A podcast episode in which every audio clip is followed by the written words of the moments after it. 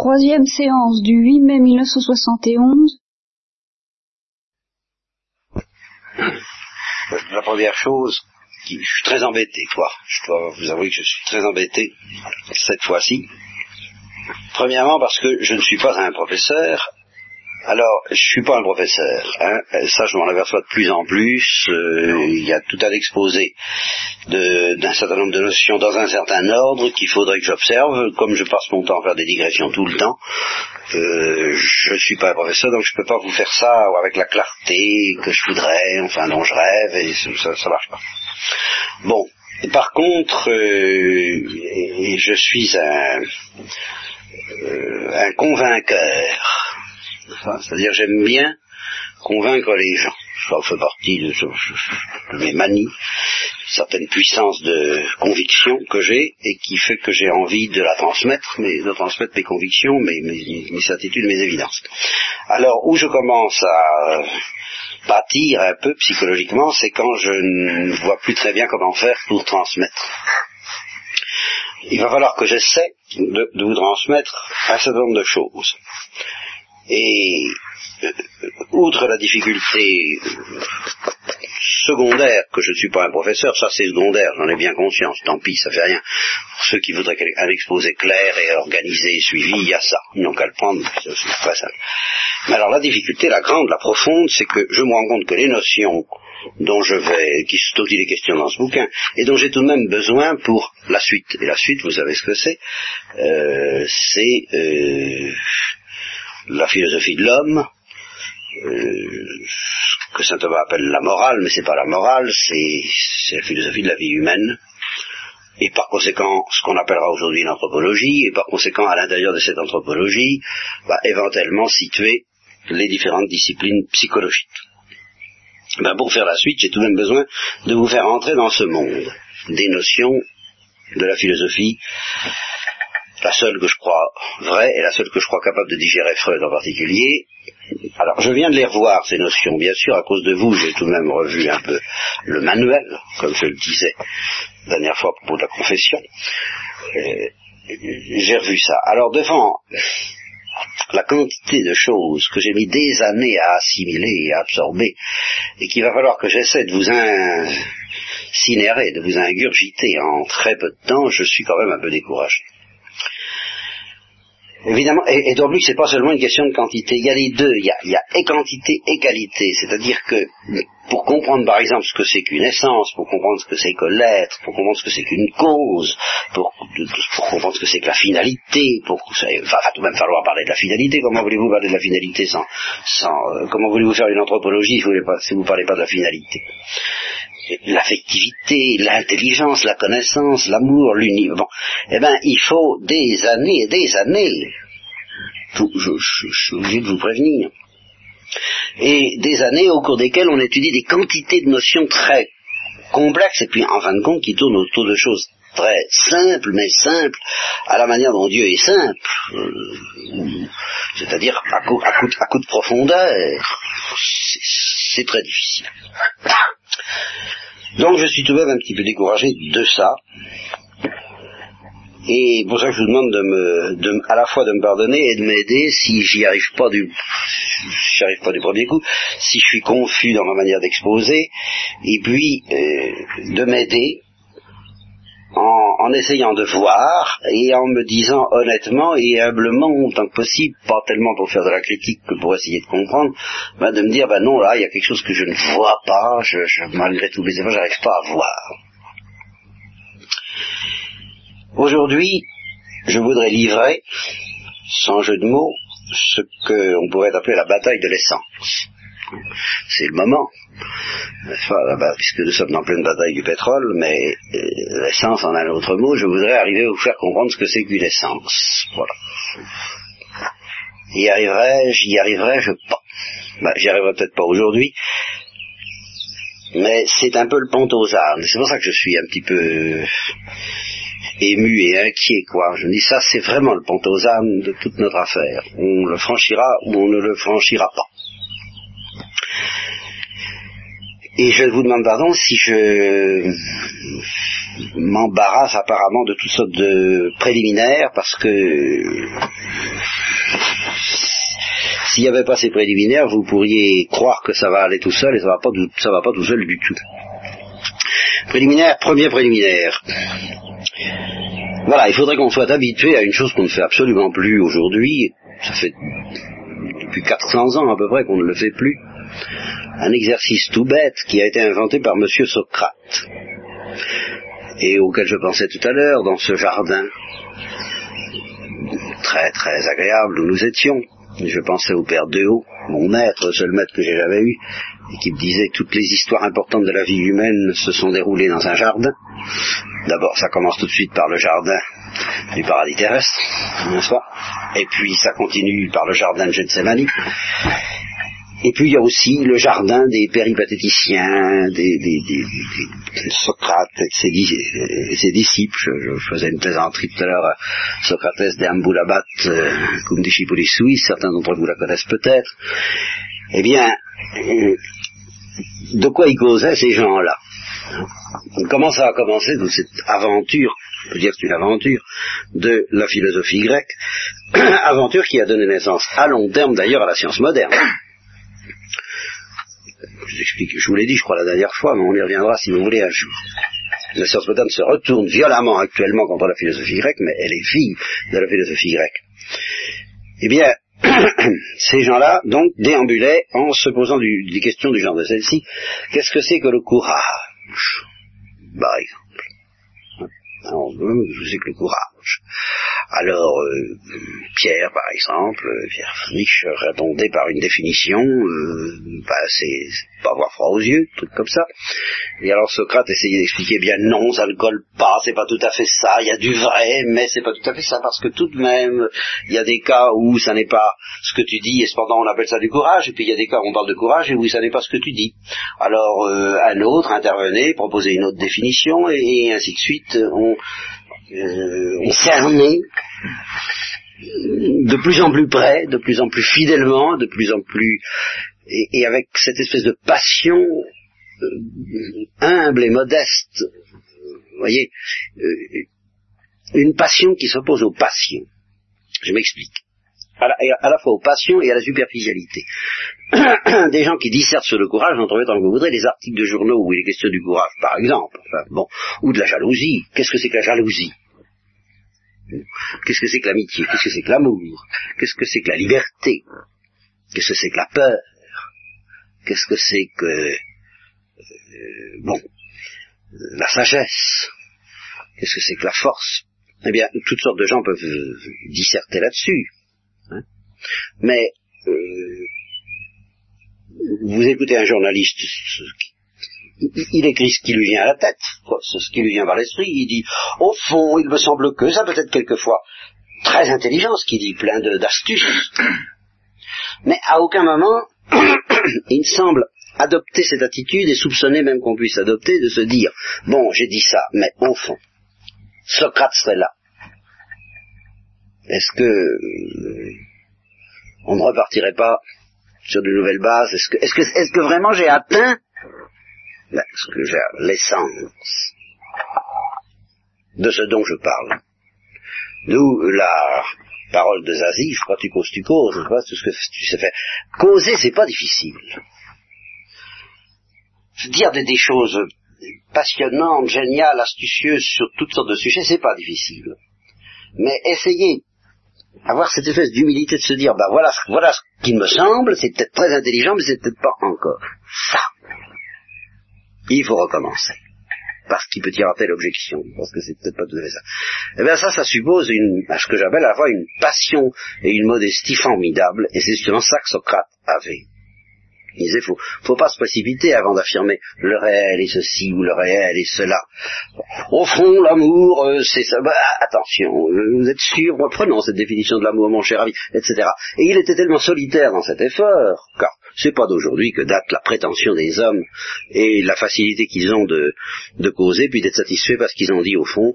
Je pense que il avait affaire à des gens et vous, connaissez sa, sa, plaisanterie fondamentale, enfin la plaisanterie fondamentale de Socrate, c'était de dire je me suis aperçu, je, suis arrivé dans le monde en pensant que je ne savais rien, euh, que, j'en savais moins que les autres, et puis je me suis aperçu que j'en savais plus que tout le monde. Alors on se dit, oh, dis donc, il ne s'est pas bougé du pied le gars Socrate. Je crois que c'est dans l'apologie de Socrate qui raconte ça. Et il, a du toupet, et, et, il dit ça devant ses juges, justement. Il a dit, si, si, je me suis aperçu que j'en savais plus que tout le monde parce que je suis allé voir, euh, je sais pas moi, un, savant quelconque, euh, en, droit, mettons, pour me froisser personne ici, euh, ou un psychologue, euh, pour, attaquer quelqu'un immédiatement. Hein, oui, suivi à mon regard. Alors, et je lui dis, bah, qu'est-ce que c'est, qu'est-ce que c'est que la justice, par exemple, si c'est un, juriste, euh, je, ah, je lui dis, vous devez savoir ce que c'est que la justice. Alors, ben oui, bien sûr, ce que c'est que la justice.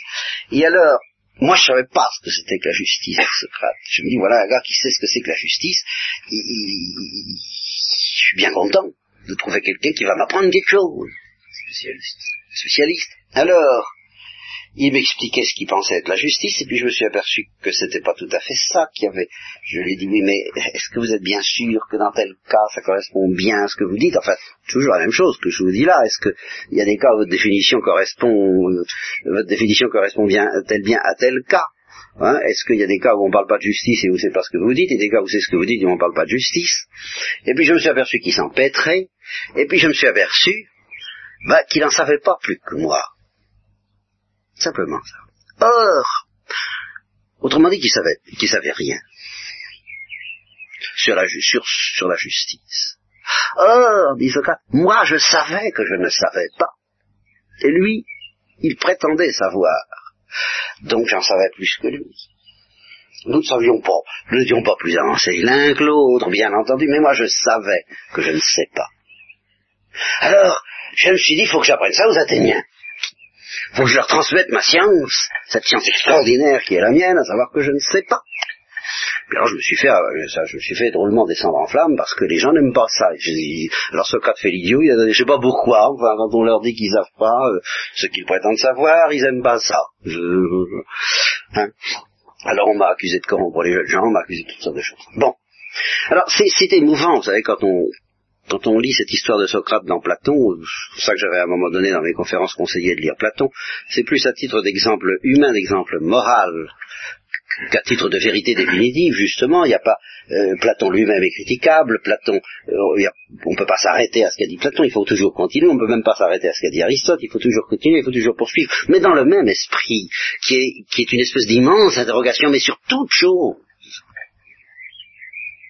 Et qu'est-ce que l'homme aussi on peut se demander ça. Qu'est-ce que l'âme? Qu'est-ce que le corps? Qu'est-ce que les mathématiques? Qu'est-ce que la science moderne? Qu'est-ce que la politique? Qu'est-ce que... etc. Enfin, à propos de tout, mais inlassablement. Et alors, en effet, s'apercevoir qu'on ne sait rien en face de gens qui n'en savent pas plus que nous en mettant les, choses au, mieux. J'entends sur des explications ultimes dont je parlais la dernière fois, sur, sur, les réponses ultimes. Maintenant les choses au mieux, ils en savent pas plus que nous, mais ils croient qu'ils, mais ils savent pas qui ne savent pas, et euh, ils ont cette effronterie supplémentaire de nos jours, mais qui y avait déjà un petit peu du temps de Socrate, de prétendre que dans ce domaine-là, il n'y a pas besoin de savoir, il n'y a rien à savoir, ils savent tout ce qu'il y a à savoir. Alors cette, cette espèce de, de, de, de, passion, quoi, a été appelée par Aristote d'un nom euh, qui va vous paraître barbare, mais je vais essayer de vous expliquer, la venatio du quod quid est le venatio du quid ça veut dire la chasse. Venatio, c'est la chasse. La chasse du ce qu'est, ce qui est. Voilà. Quod c'est ça. Euh, qu'est-ce que c'est telle chose qui est? Qu'est-ce que c'est alors que le courage, que l'ambition, que la jalousie, que la politique, que la physique, que, tout, tout, tout, la matière, euh, l'esprit, Dieu, tout ce que vous voudrez Mais qu'est-ce que c'est? Et alors Aristote présente ça comme la recherche philosophique fondamentale par excellence, et justement cette recherche philosophique peut être inaugurée en douce, mine de rien, sans qu'on s'en aperçoive, si vous vous mettez, si les gens acceptaient de se laisser un peu faire et qu'on puisse les interpeller dans la rue, comme on dit interpeller dans un sens ecclésiastique aujourd'hui que je n'aime guère, mais enfin euh, les interpeller au sens plutôt des agents de police, et, même pas au sens amical, de lui dire, hé l'ami, comme il est dit dans les dialogues de Socrate, d'après toi, qu'est-ce que c'est que ça? Qu'est-ce que Qu'est-ce que tu fais dans la vie? Bah, Je m'occupe euh, du droit ou je m'occupe de... Mais qu'est-ce que c'est le droit au fond? Enfin, Qu'est-ce que c'est la justice? Bah, Si on pouvait, on souhaiterait faire de la philosophie. Et de la philosophie, évidemment, d'une manière qui n'a rien à voir avec celle qui est pratiquée dans les universités sous le nom de cours de philosophie. Tout simplement parce que le professeur de philosophie, à juste titre en partie, quoi qu'en disent les contestataires, à tort en partie, quoi qu'en disent, ceux qui sont contre les contestataires, le professeur de philosophie n'admettra pas qu'un élève lui dise mais attendez, il y a quelque chose que je ne comprends pas bien dans ce que vous dites, qu'est-ce que c'est que ça exactement? Si on cherchait ensemble, mais toujours cette affaire-là, si on cherchait ensemble, il n'y a pas d'autre exercice en philosophie, et c'est ça que j'appelle l'essence. Hein selon un terme extrêmement général, vague, je vous, je donnerai des précisions. Mais vous vous doutez bien, puisque nous avons derrière nous un certain nombre de séances de psychologie, j'appellerai ça des séances de psychologie, si Yves me le permet, eh bien, que euh, ce que j'aurais envie de faire, effectivement, après tout ce qu'il nous a dit, et en face de Yves, mais en face encore beaucoup plus de tous les, les psychanalystes qui d'ailleurs récuseraient l'affaire, et là nous arrivons, nous, allons plonger en plein problème. Supposons que j'écoute un psychanalyste euh, faire un cours ou, pas faire un cours, justement, c'est euh, là qu'on se trouve devant une. Euh, on, sent que la psychanalyse, spécialement la psychanalyse, mais peut-être aussi toute psychologie, peut être définie presque comme un art suprêmement habile d'esquiver les questions de Socrate. Parce que le psychanalyste répondra toujours, si vous voulez que je vous réponde à votre question, vous me demandez, vous, vous faites l'imbécile à la manière de Socrate, c'est vraiment ce que fait Socrate, l'imbécile, n'est-ce pas? Ah, tu vas m'apprendre, moi je ne sais rien, euh, c'est ce qu'on a appelé l'ironie socratique, n'est-ce pas? Dans laquelle, dans un premier temps, est-ce que je vous l'ai dit ça? Il essayait de démontrer aux gens qu'ils ne savaient pas ce qu'ils croyaient savoir, et dans un deuxième temps, quand ils étaient en miettes, complètement perdus, complètement paumés avec, la, la, qu'il a envoyée, enfin, c'est-à-dire ses questions, eh bien, il leur montrait qu'ils savaient ce qu'ils ne croyaient pas savoir. Ce qui est la maïotique, ce qui est autre chose, dont nous parlerons en, deuxième partie. Je m'excuse ceci, je, je, ne peux pas arriver à toucher ce, ce truc sans que ceci vibre, et c'est peut-être embêtant pour les magnétophones. Il faudrait peut-être, on pourrait peut-être l'enlever.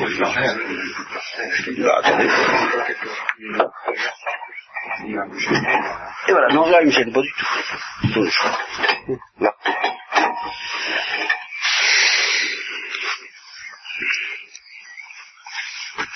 Bon, alors je disais, la, psychanalyse et une certaine psychologie peut être considérée, à certains égards, comme un art suprêmement habile de refuser de répondre aux questions de Socrate en disant euh,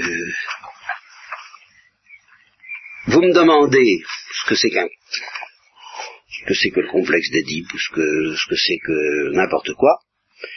Euh, si vous voulez une réponse parfaite, complète, satisfaisante, il faut passer à la casserole, il faut subir la cure.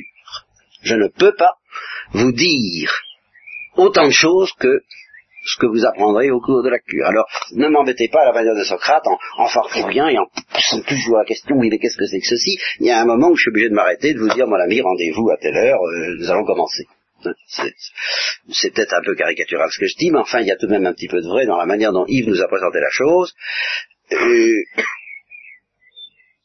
je dois dire aussi, et ici je m'adressais au docteur Chardot, non pas en tant que docteur, mais en tant que, ainsi que au docteur Frisch en tant que représentant de la tradition hindoue, qu'il y a un peu de ça aussi dans la manière, et c'est en cela qu'on a comparé la psychanalyse à une initiation. Au fond, toute initiation répondra à Socrate, toute discipline initiatique aura tendance, devant les questions de Socrate, à dire, mon ami, euh, je ne peux pas vous répondre, il faut subir l'initiation.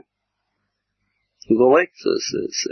Et c'est en cela que Socrate est un, un foutu original euh, et que la science moderne, dans ce qu'elle a de, plus rationaliste et de plus désagréable pour nous, euh, descend quand même de Socrate. Parce qu'effectivement, au monde, monde, de Socrate, au point de vue intellectuel, était un monde dans lequel la vérité ne pouvait être obtenue qu'à la suite de, de, toute une pédagogie, d'une véritable initiation, par laquelle on apprenait une tradition, et puis on, on, se contente d'apprendre la tradition et de la répéter pendant des années et des années jusqu'à ce qu'on entre dans une certaine lumière. Je pense à la tradition hindoue, mais c'est aussi vrai de la religion chinoise et de toutes les religions. Dans toutes les populations, euh, les réponses aux, grandes questions de l'homme, car l'homme s'est toujours posé tout de même les grandes questions, où sommes-nous, où allons-nous, d'où venons-nous, ne se faisaient pas du tout par la méthode socratique. les anciens, ou, le sorcier, ou le sage, étaient censés posséder euh, la, réponse à l'intérieur d'une certaine tradition. Et on ne tolérait pas les questions, et c'est toujours le, problème de la contestation, il est très moderne, n'est-ce pas? On ne tolérait pas les questions, mon ami, voilà, apprends, puis quand tu auras bien digéré tout ce que je te dis, tu sauras tout tout, ce que tu as besoin de savoir pour vivre, pour satisfaire ta curiosité intellectuelle et, toute autre curiosité. Alors en particulier, dans la terre grecque, on était extrêmement imprégné de traditions initiatiques d'origine plus ou moins hindoue. il y avait Pythagore, il y avait euh, pas d'autres gens. Platon a connu ça et Socrate l'a certainement connu aussi. On tenait en haute estime indépendamment de l'attitude des sophistes, justement, qui est tout à fait autre chose, la, euh, la contemplation telle que la comprenaient les hindous. Euh, c'est-à-dire, je ne sais, euh, comment Bon, enfin, j'évoque seulement ce que dit Maritain, que vous avez lu aujourd'hui, que Socrate était capable, paraît-il, de rester 24 heures debout possédé par une contemplation. Et ça, c'était euh, considéré un petit peu comme le, fin du fin. Enfin, c'est un petit peu ce que Pythagore devait essayer, ou, Parménide devait essayer de transmettre à ses disciples, l'art de contempler la vérité au-delà des apparences. Et il y avait dans toute cette, euh, je vous dis, cette terre grecque, euh, une, une imprégnation de l'attitude hindoue selon laquelle il y a la, surface des choses, et puis il y a la profondeur. Vous voyez, ça je crois que là il faut être très attentif à cette histoire de la surface et la profondeur. Et d'autant plus attentif que la psychanalyse, à sa manière, reprend cette, euh, je ne dis pas cette prétention, mais cette ambition de distinguer la surface de la profondeur et de nous offrir une voie qui nous permet d'accéder, elle aussi, à ce que les hommes ont toujours appelé la profondeur des choses, le fond des choses. La psychanalyse, à sa manière, essaie bien d'atteindre, elle aussi, le fond des choses. C'est une très vieille ambition humaine. Et alors, face à ces gens qui prétendaient atteindre le fond des choses par mode de contemplation, de tradition euh, et un peu de silence, enfin d'ascèse euh, spirituelle et contemplative, alors il y avait les sophistes qui, eux, prétendait bien ne pas quitter la surface des choses. Les sophistes et les rhéteurs qui prétendaient rester dans l'action, dans la vie politique, et puis utiliser le discours pour convaincre les interlocuteurs de la manière la plus habile possible, afin d'obtenir le plus de résultats possible, et qui déjà les sophistes, il n'y a pas de doute, ce sont les, au point de vue de la spiritualité, ce sont les maîtres de la, de la, oh, je m'excuse, je trouve pas les mots, je dirais de la mentalité actuelle des savants. Et au point de vue, euh, au point de vue philosophie morale profonde. L'esprit profond d'un sophiste, c'est euh, faut que ça paye. Il faut que ça paye d'abord d'une manière euh, très monétaire, on se faisait payer fort cher, et puis il faut que ça paye pour l'interlocuteur aussi, c'est-à-dire il faut que ça lui donne des avantages pour vivre il faut que ça lui permette de se débrouiller, de réussir dans la vie, et il manie les idées pour réussir dans la vie. Et à ce point de vue-là, notre époque est une époque sophistique. Il faut que ça paye. Eh bien, je crois que Socrate se trouve, on l'a appelé un sophiste. C'est dans ça qu'il est à la croisée des chemins, c'était un contemplatif, un contemplatif inouï, mais il n'a pas dédaigné de descendre dans la rue et d'utiliser la manière de parler des sophistes. Les arguments, toute la dialectique des sophistes. Et alors c'est comme ça qu'il a inventé cette chose tout à fait, moi qui me paraît tout à fait extraordinaire. Je, n'en suis jamais sorti de, toute ma vie. Quand, quand, vous me parlez, parmi les choses qui, me font saliver, qui me hein, eh, bien il y a euh, la venatio du code quid est. je, vis de ça.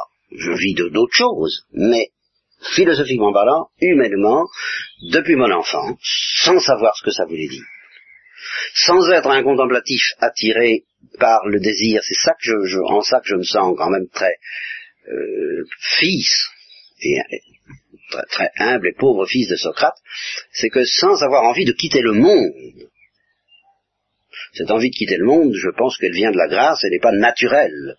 Ça, ça peut être que surnaturel. Platon a envie de quitter le monde, c'est très net. Hein. Euh, Aristote ne l'a pas du tout. Socrate se situe un peu dans l'entre-deux. Sans avoir envie de quitter le monde, depuis mon enfance, euh, je me pose des questions de ce genre. Mais qu'est-ce que c'est que?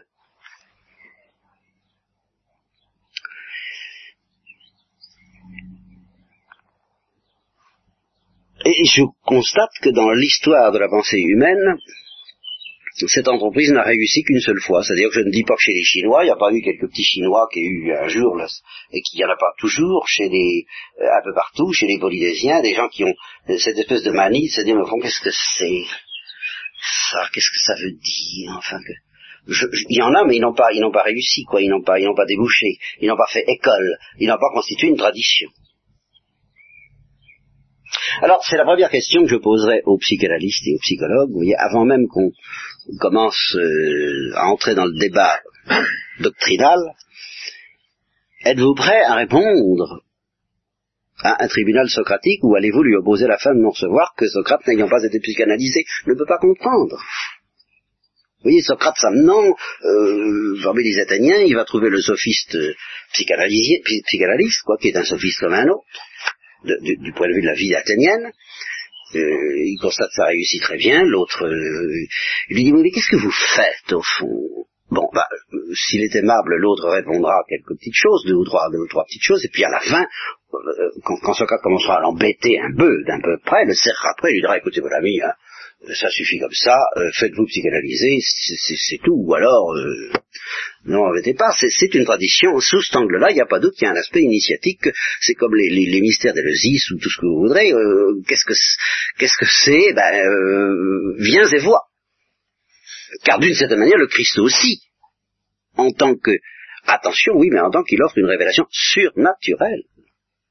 Alors là, je suis tout à fait d'accord que dans le domaine que j'appellerais surnaturel, et je ne peux pas vous définir pour le moment, parce qu'on n'en est quand même pas là, hein, dans le domaine que j'appellerais surnaturel, alors là, c'est pas la seule réponse possible, mais c'est une réponse absolument euh, inévitable.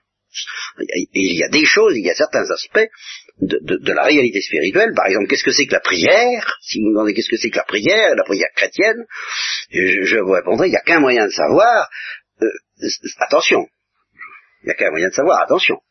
Je ne dis pas c'est de prier, mais c'est d'en parler après avoir prié. Si, vous n'avez pas essayé de vous y mettre, euh, ne me demandez pas à l'infini qu'est-ce que c'est que la prière, on n'en sortira pas. Commencez par essayer et nous causerons, car je ne dis pas qu'il n'y a rien à dire de la prière, ni de la vie surnaturelle, ni de la contemplation chrétienne, ni du mystère du Christ. Il y a bien des choses à dire, mais à des gens qui sont dans le coup. Tandis que, dans l'ordre des choses naturelles, Socrate ne faisant pas état d'une révélation surnaturelle, c'est justement la prétention de Socrate, il dit, mais nous sommes tous dans le coup. Donc il n'y a pas, c'est pas réservé à une initiation. Nous sommes tous dans le coup. Vous êtes un homme, vous respirez le, bon air ou le mauvais air, le bon air de la campagne ou le mauvais air des villes, qui n'était pas pollué en ce temps-là, mais enfin, euh, peu importe. Et vous, vous, avez, vous faites les mêmes expériences que moi, vous êtes capable d'en savoir autant que moi. Nous sommes tous capables d'en savoir autant. C'est ça l'idée fondamentale de Socrate. Il n'y a pas besoin d'initiation. Il n'y a qu'à servir de sa raison comme il faut alors le comme il faut de Socrate coûte cher, très très cher. Et l'impression que j'ai, c'est que de ce point de vue-là, dans la mesure où depuis, je vous le répète, mon enfance, je suis fasciné par, ce, par cette soif, par ce désir de, trouver un petit bout de vérité. Quand ce ne serait qu'un petit bout, mais obtenu de cette manière, sérieux, contrôlé, authentique, rigoureux de ce point de vue-là, que je, que je ne précise pas pour le moment, mais dont je sais de vous donner l'intuition, ben, j'ai pas l'impression que les psychanalystes, pas plus que les physiciens, pas plus que les mathématiciens, enfin, aucun savant moderne ne me paraît sérieux. de ce point de vue dont je parle en ce moment. Parce que ce genre d'exercice, j'ai encore pas trouvé un seul savant dans quelque discipline que ce soit qui s'y intéresse vraiment. Je ne dis pas un seul médecin, n'est-ce pas? C'est pas pour vous faire un compliment que je dis ça, c'est parce que c'est la vérité. Les médecins, c'est quand même un petit peu différent. Mais les savants, alors, euh, professeurs, oui, bien sûr, mais en tant que savant, ben j'ai pas trouvé. Il y en a quand même. Soyons pas... Peut-être que ce que j'appelle cette Bon, il y a- ardeur... Il y a beaucoup de sophistes utilitaristes, tout ça, alors là, tout à fait d'accord, c'est l'immense majorité. Enfin, il y a- Non, mais alors, Ja- Jacques, je... Oui, mais alors Jacques, attention. Non, oui, mais alors attention, distingue. Euh, Il y a, bon, il y a les sophistes... peut-être pas au point de vue philosophique. Ben, justement, je, je distingue. Il y a les sophistes utilitaristes, bon, nous les abandonnons. Mais je, j'admets, je suis convaincu, mais c'est pas ça ma question, qu'il existe des hommes qui sont réellement désireux de trouver la réponse aux grandes questions qui tourmentent l'homme. N'est-ce pas? Euh, Et qui se rendent compte, même s'ils sont savants, que la science ne fournit pas la réponse à ces questions, et alors qui euh, Bon, je vais m'expliquer davantage pour te répondre. As-tu lu ça? Bon. Tu as vu toute l'histoire des physiciens grecs. Alors, parmi les physiciens grecs, les physiciens grecs ne sont pas des sophistes. Est-ce qu'il y en a qui n'ont pas lu l'histoire des physiciens grecs? Bon. Alors. Lui. Maritain Oui. Ah ben, attention. Enfin, les philosophies antésocratiques. C'est ça que j'appelle les physiciens. Ah, oui. N'est-ce pas Oui. Bon, les philosophies antésocratiques. Hein Mais chez les Grecs. Bon, les sages de la Grèce, quoi, ce qu'on appelle les sages de la Grèce. Alors, euh, ça part de la page 22, hein, et puis ça va tout de même jusqu'à Socrate exclusivement, mettons même la, soph- la sophistique exclusivement, ça va jusqu'à la page 35. Il y a tout de même euh, Ouais. tout un petit panorama des physiciens grecs, n'est-ce pas, dans lesquels il y a Démocrite, Héraclite, bon. Ces gens-là n'étaient pas des sophistes. Hein, mais ils n'avaient pas découvert ce que je n'aurais d'ailleurs pas découvert tout seul. J'en suis convaincu, j'en avais, avais le pressentiment, et quand je l'ai découvert, quand j'ai découvert Platon, quand j'ai découvert Socrate, alors, et, et- et- surtout quand j'ai découvert le thomisme, parce que c'est à travers le thomisme que j'ai vraiment découvert Socrate, il faut l'avouer, alors là j'ai compris que c'est ça que je cherchais depuis toujours. Je ne l'aurais probablement pas découvert tout seul, mais ils n'ont pas découvert cette méthode socratique.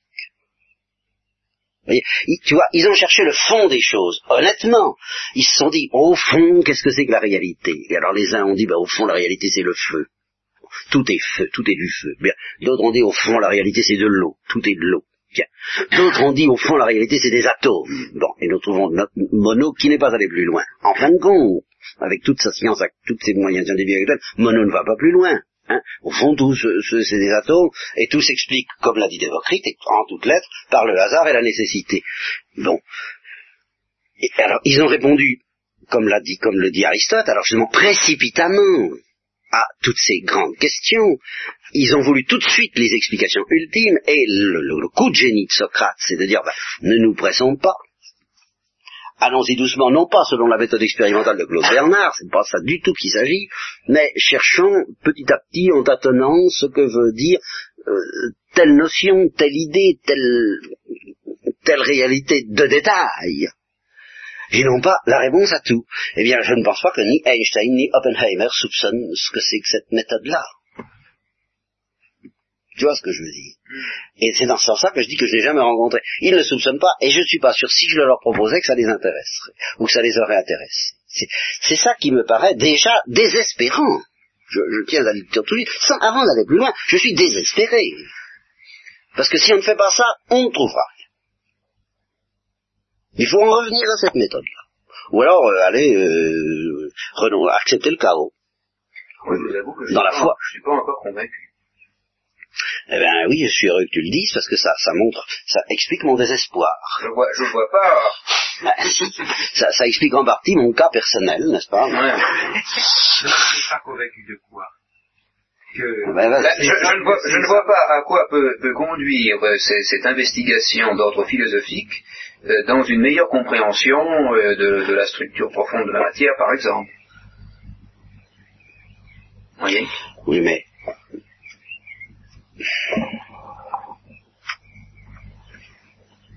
Premièrement, La réalité il n'y a tout de même pas que la structure profonde de la matière qui t'intéresse. Supposons qu'on ait réussi à répondre à cette question-là, est-ce que pour autant on saurait ce qu'est la vie? Ce qu'est l'homme Ce qu'est... euh, Ah, bien sûr, pas? bon, ça ne répond tout de même pas à tout. Non, certainement pas. Alors là, je vous accorde tout à fait que la, la spéculation philosophique euh, soit nécessaire pour notre domaine, mais dans le domaine proprement de la physique, je vois pas à quoi ça peut servir. Bon, alors, qu'est-ce qui se passe aujourd'hui, justement? Que toi, tu es physicien. Alors, tu me dis, j'accorde la valeur de la méthode socratique pour tout, sauf pour mon domaine, qui est celui de la physique de la matière.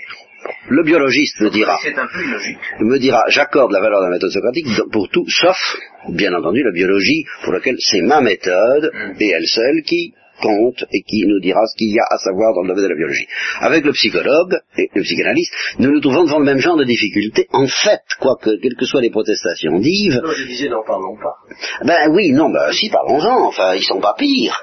Parce que de ce côté-là, je le disais tout à l'heure avant que nous ne commencions, je disais, si Mono était parmi nous, je serais, je serais encore plus désespéré de me dire comment lui faire comprendre ce que c'est qu'une essence. J'aurais encore moins d'espoir, je l'avoue.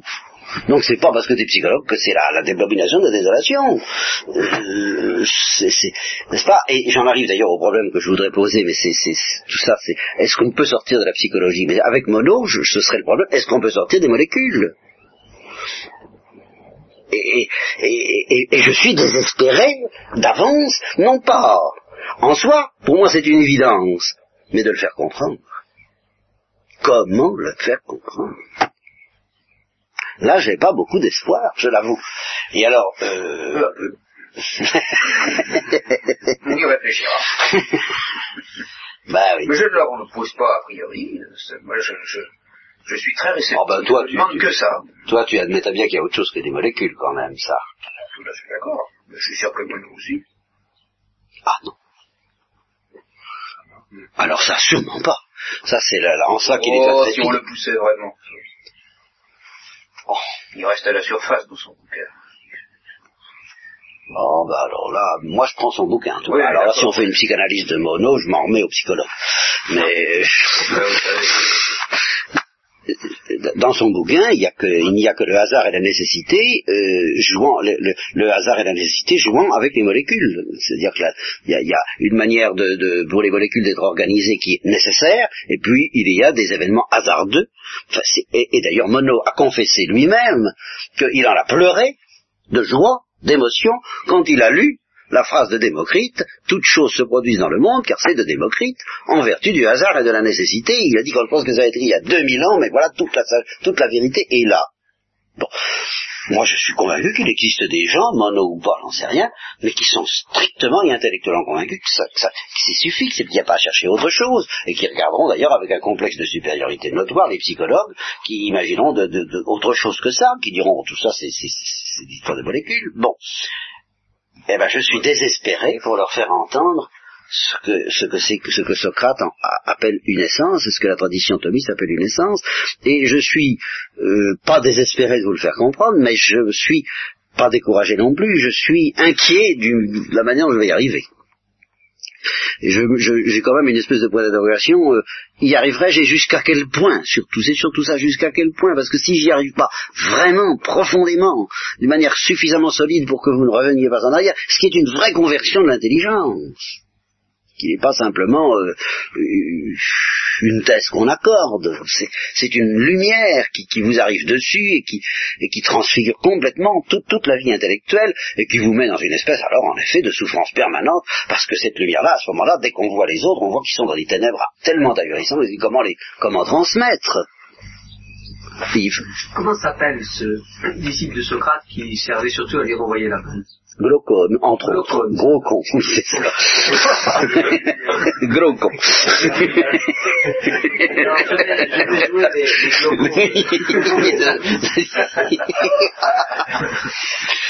Oui. Dans le fond, ce que vous voulez dire, c'est qu'à la limite, euh, la méthode socratique est transposable à toute discipline.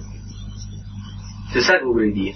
Qu'on fasse de la recherche au niveau de la molécule, au niveau de la, de la psychologie des profondeurs, ou au niveau de, de- de- des cartes géographiques. c'est pas exactement ça que je veux dire, mais enfin, je crois comprendre ce que toi tu veux dire. Et alors, je, je, je, je modifie légèrement ta formule pour pouvoir la rendre acceptable à mes yeux. Elle peut s'appliquer à tous les aspects de la réalité. C'est au-dessus de toutes les disciplines. Justement, pas, elle n'est pas applicable aux disciplines parce que les autres disciplines sont distinctes de la méthode socratique. Et, et en effet, dans une saine philosophie, elles devraient leur être, lui être subordonnées. Euh, mais elles sont distinctes de la méthode socratique. C'est, une autre méthode, les autres disciplines.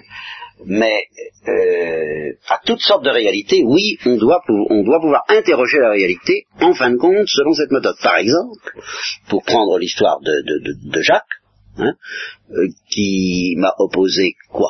Que les molécules, euh, que, que tu n'es pas convaincu que la méthode socratique s'applique aux molécules. Oui, Bon, oui. alors que puisse avoir une lumière particulière sur les molécules par eh bien si, parce que justement la, la, la hantise qui, qui est la mienne, alors ça c'est très net parce que je n'ai jamais trouvé un physicien qui embraye vraiment sur ma question.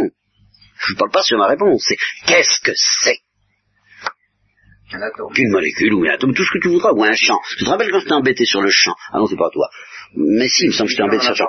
Bon, mais c'est ça, c'est ça la méthode scientifique. Mais qu'est-ce que c'est qu'un champ?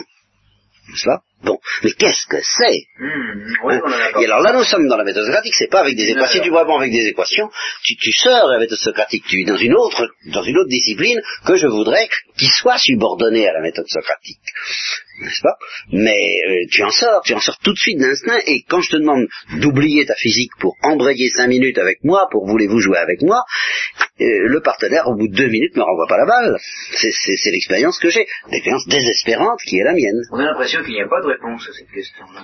Voilà, vous êtes, vous vivez dans cette affaire-là, n'est-ce pas? Alors que nous verrons Qu'est-ce plus que loin. c'est qu'une particule élémentaire eh bien, On a renoncé à Non. savoir ce que c'est. Nous sommes d'accord. J'en- J'enregistre cet aveu. Il peut nous servir pour plus tard. Il est déjà au moins dans la, dans la, dans la problématique socratique. Oui, Yves?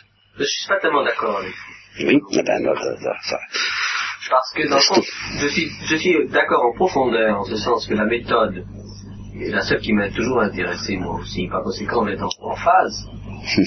Euh, mais ça, ça sous-estime, vous savez, complètement de côté le problème du langage.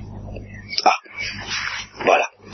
Alors là, Et il est certain qu'à partir d'un certain moment, il faut qu'il y ait un certain langage commun.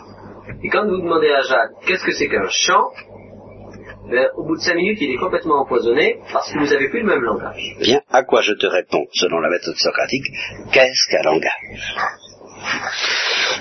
Et si tu n'acceptes pas de me répondre à cette question-là, nous n'en sortons pas. Ah, mais si tu acceptes, alors, euh, qu'est-ce que tu Ben, veux? Le langage, c'est- c'est l'adéquation entre la, la connaissance séparée par deux individus d'un même élément, finalement. Et si deux individus connaissent quelque chose, chacun séparément, Oui. ils peuvent communiquer sur ce quelque chose. Oui. Ils auront des problèmes de langage, mais là, il pourra y avoir un langage. Quand vous avez deux physiciens qui parlent d'un atome, tous les deux ont étudié l'atome, ils peuvent communiquer. Bon, est-ce que tu accepterais de dire, et ça nous rapprocherait sérieusement de notre sujet d'aujourd'hui, qu'au fond, deux individus peuvent parler quand ils ont dans l'esprit la même essence? Absolument. Et que s'ils n'ont pas la même essence, et qu'ils ne s'en aperçoivent pas, alors évidemment leur dialogue est un dialogue de sourds. Bon, et que ça n'est pas toujours facile de vérifier qu'on a la même essence devant l'esprit. Bon. Mais euh, donc le problème du c'est pas le problème de la recherche des essences qui est subordonné au problème du langage, c'est le problème du langage qui est subordonné à la fécondité ou non, à la possibilité ou non de rechercher les essences. Parce que si a priori on dit il n'y a pas d'essence ou elles sont introuvables, alors a priori tout langage est une tour de Babel. Voilà à quoi euh, euh, donc le problème de l'essence est primordial. J'ai pas dit que le problème du langage était primordial. Mais alors là, je ne sous-estime pas le problème du langage, simplement je dis, mais il est, il est précédé d'un autre problème qui est celui, de- de- de- pouvons-nous être en présence des mêmes essences? À ce moment-là, on peut espérer un langage commun. Alors c'est là où je, me dis, est-ce que je peux vous faire comprendre ce que c'est qu'une essence? Et euh, je vois qu'en ce moment, j'ai l'impression d'avoir presque plus de difficultés avec le physicien qu'avec le psychologue sur ce point. Non, mais parce qu'il faut dire, là vous avez été particulièrement sévère avec le psychologue et le psychanalyste, parce que ça fait partie encore des rares gens qui se posent ce genre de questions, dans la science, dans le monde de la science en tout cas. Oui, mais pas, dans, pas selon la méthode socratique. Pas selon la méthode socratique. Ah, pas selon la méthode Socrate. Ah oui, alors j'ai- j'aime presque mieux qu'on s'abose pas. quand même.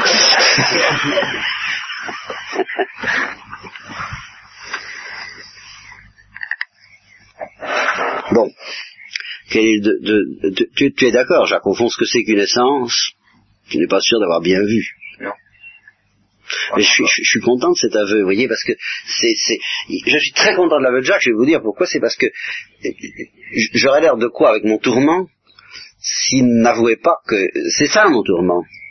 Euh, il y a Yves qui semble comprendre, faudrait voir. Il y a Jacques qui avoue ne pas comprendre, euh, ça va. Euh, au moins mon problème est, bien définissable, n'est-ce pas? Moi je ne vis que de ça. Alors, alors, alors, alors comment faire, n'est-ce pas? Et, en effet, si on veut, ce sera un problème de langage, parce que je pense qu'il est quand même en présence d'essence, mais... Bon. et puis, il y a vous autres, messieurs, qui ne dites rien, et a vous vous situez euh, un peu forcément entre les deux. Non mais... Euh, pour arriver à, à, retrouver un peu de la lumière que vous m'avez transmise, c'est 18 ans de ça. Oui, mais enfin, euh, le, le, recyclage suppose quand même, bon, ben, d'accord, mais enfin, a priori, pour toi, comme ça, une essence, ça signifie quelque chose. Enfin, par exemple, si je dis qu'est-ce que c'est que le courage, ça veut dire ceci. Quand je demande à quelqu'un qu'est-ce que c'est le, que le courage, et nous allons tout de suite aller très très loin, mais nous préciserons après, euh, qu'est-ce que c'est que le courage, j'ai a priori, avant même de savoir si je pourrais jamais répondre à cette question. Peut-être que je ne pourrais jamais répondre à la question d'une manière satisfaisante. Peut-être que nous allons bafouiller pendant des siècles sans arriver à nous mettre d'accord sur ce que c'est que le courage. Peut-être. Mais je suis sûr qu'il y a en face de mon esprit, quand je parle du courage, quelque chose qui est objectivement peut-être insaisissable, mais qui est, et qu'il faut que je trouve, et que je trouverai peut-être jamais, mais qui est, et qui ne dépend pas, et c'est là que je demande, est-ce qu'on sort jamais de la psychologie, de ma psychologie individuelle, qui, est absolument universelle. Ça, ça me plaît. Ça, vous admettez tous ça Oui. Ah, ça c'est énorme. Hein Parce que, voilà. Alors, la, philosophie, c'est rien d'autre que de chercher ça dans tous les domaines. Dans tous les domaines où on emploie un mot, eh bien, une fois vérifié que l'individu avec qui on parle est aligné sur la même réalité, c'est ce qu'on appelle une définition nominale je expliquer ce que c'est qu'une définition nominale? Il faut toujours partir d'une définition nominale, sans quoi on risque évidemment euh, d'appeler courage que les Anglais appelleraient cœur, ou, et alors c'est, nous ne parlons pas de la même chose. Hein. évidemment, dans certains cas, on peut dire ah, ah Rodrigue, as-tu du cœur? Mais là, ça veut dire as-tu du courage, justement, n'est-ce pas? Tandis que si on demande euh, à quelqu'un est-ce que euh, vous allez vous laisser apitoyer par quelqu'un, euh, vous ne vous apitoyez pas, vous n'avez pas de cœur, c'est, un autre sens du mot. Donc c'est une autre définition nominale. Alors on appellera définition nominale celle qui dira par exemple, ben, le courage, c'est quand on se bat. C'est quand on se bat avec, euh, sans, se laisser impressionner. Ceux qui détalent devant le moindre danger ne sont pas courageux. Ceux qui font face au plus grand danger sont quoi Oui, ah bon, je vois de quoi on parle. Oui, mais alors qu'est-ce que c'est? Alors là, on cherche ce qu'on appelle la définition réelle. Peut-être qu'on ne la trouvera jamais. Mais pour la chercher, faut être convaincu que l'esprit est en face de quelque chose qui ne dépend pas de son subjectivisme. Et alors ça me permet, puisque Yves m'a accordé que semble me suivre tout à fait sur ce terrain, de dire que le jour, j'ai du même coup la certitude que si jamais, un jour plus tard peut-être, la Providence, me permet de découvrir ce que c'est que le courage, j'aurai l'évidence que c'est bien ça. Et c'est ça que j'appelle une évidence. Or, par là même, je m'empresse d'avouer tout de suite qu'il peut y avoir de pseudo-évidences qui, elles, sont dues à la psychologie. Voyez-vous la grande différence? C'est qu'une pseudo-évidence s'explique par la psychologie, alors qu'une évidence vraie ne s'explique plus par la psychologie. Une pseudo-évidence s'expliquera parce que je me précipite vers ma première intuition venue, je suis un peu orgueilleux, je suis sûr de moi, je n'ai pas envie de vérifier, j'ai un esprit plutôt superficiel, et puis, ou bien encore, de manière plus profonde, et ça expliquera par exemple les erreurs de Parménide ou des grands génies, je suis tellement fasciné par un aspect du courage que je ne vois pas les autres. C'est de la psychologie. Là, nous sommes dans la psychologie.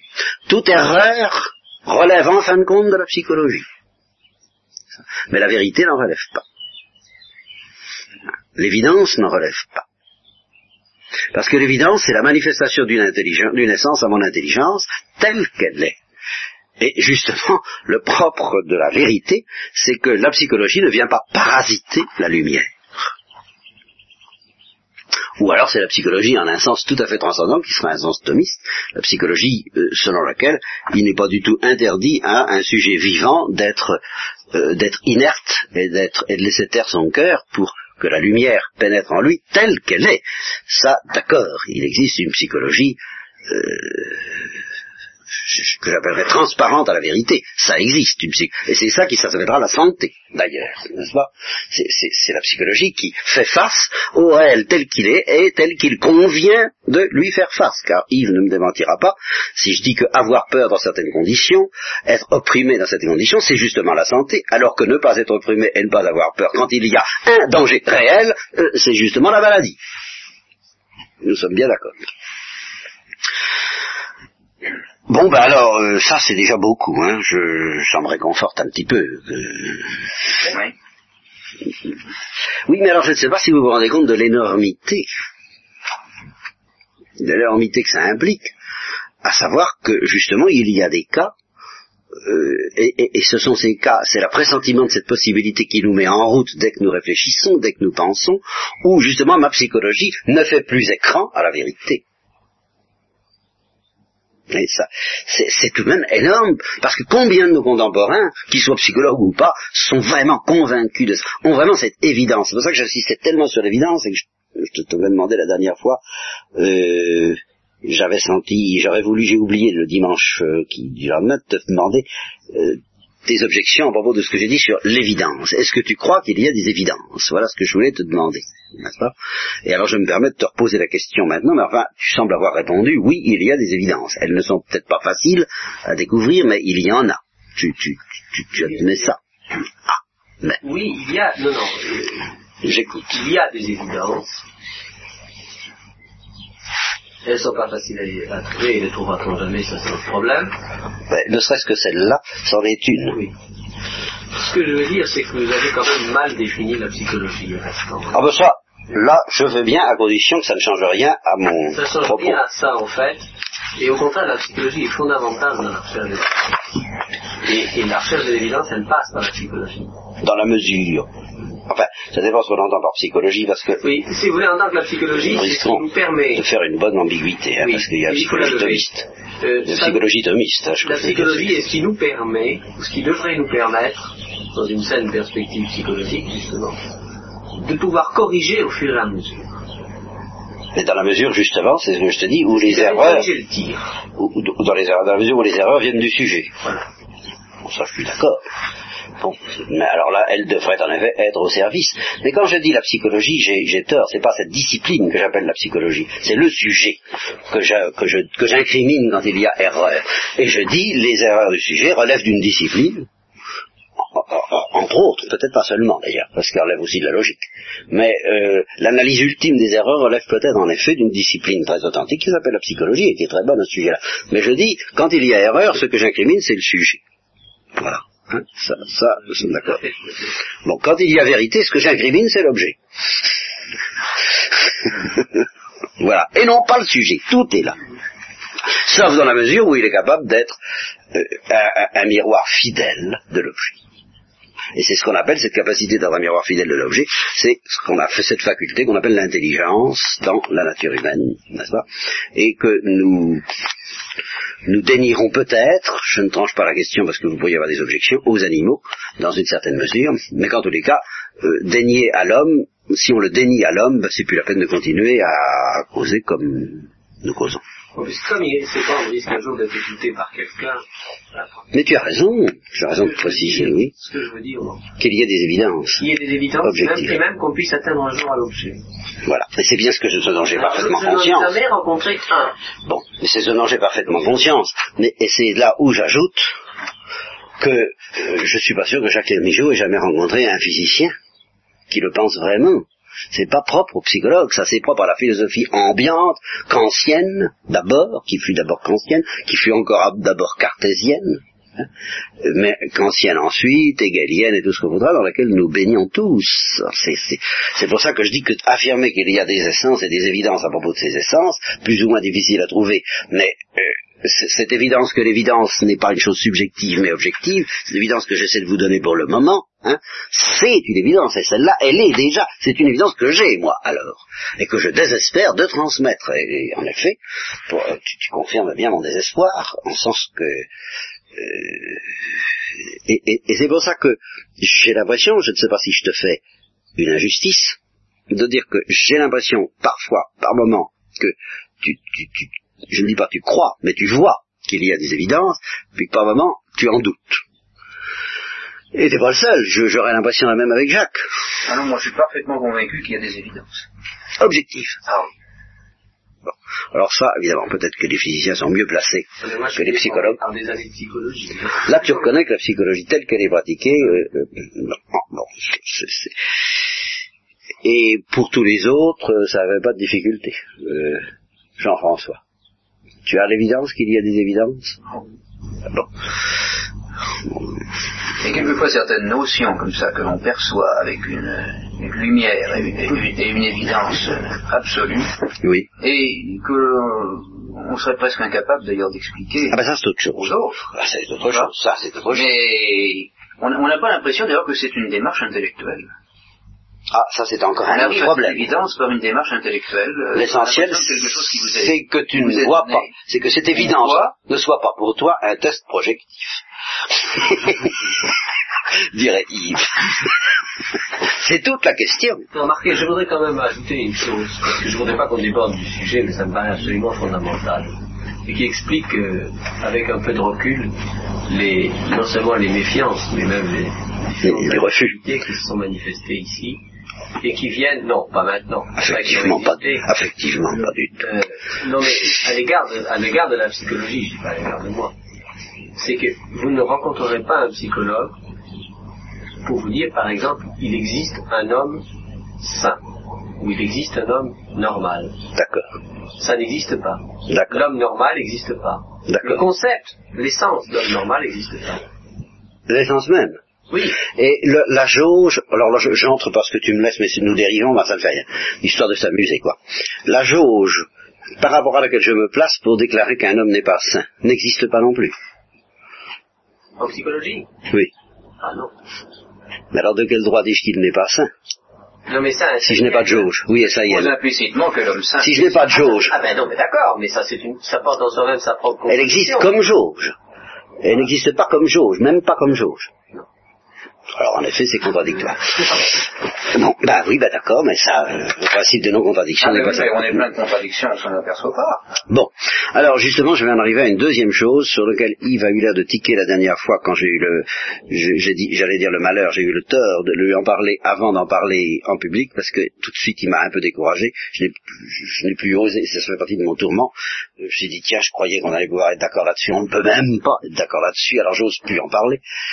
Et je vais alors, pour prendre, je vais essayer de prendre le plus de précautions possible, je vais essayer de vous expliquer ce que j'entends par évidence implicite et évidence explicite.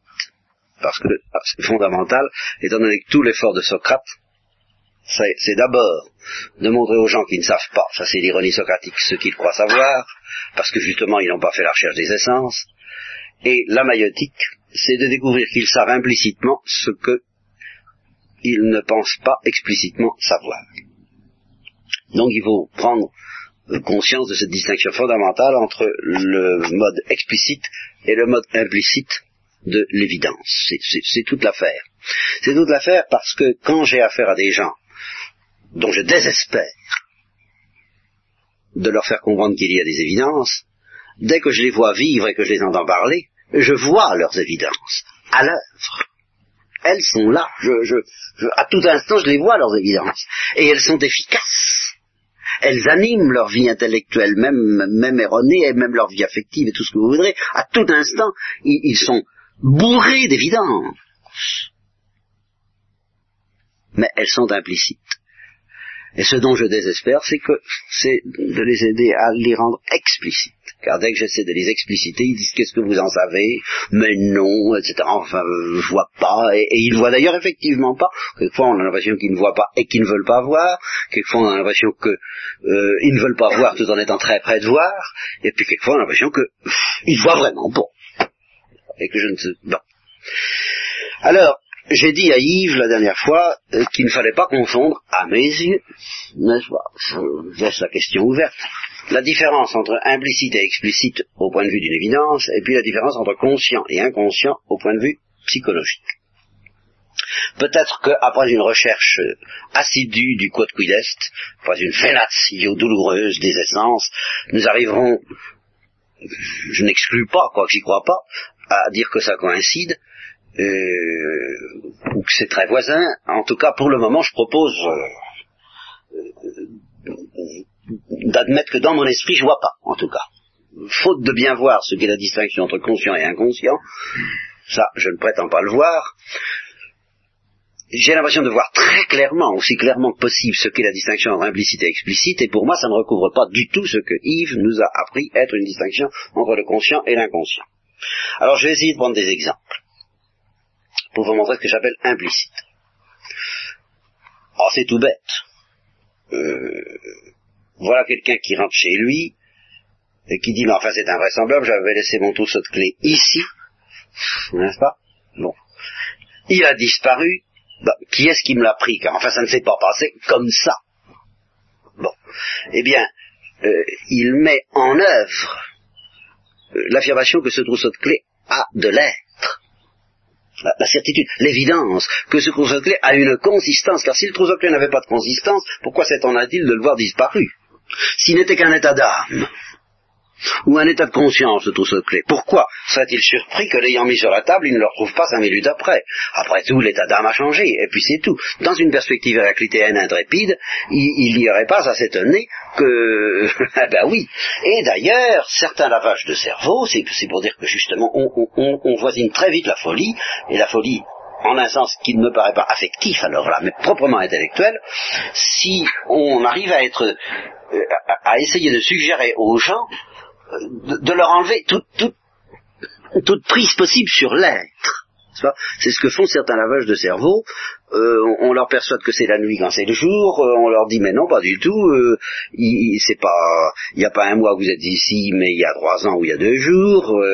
On, vient leur rendre visite et puis on revient une heure après et on leur dit vous avez, vous croyez avoir une visite? Non, mais pas une visite. Qu'est-ce que cette histoire-là Vous n'y êtes pas. Alors le type se persuade qu'il est fou parce qu'il ne peut plus prendre. C'est l'être qui lui échappe.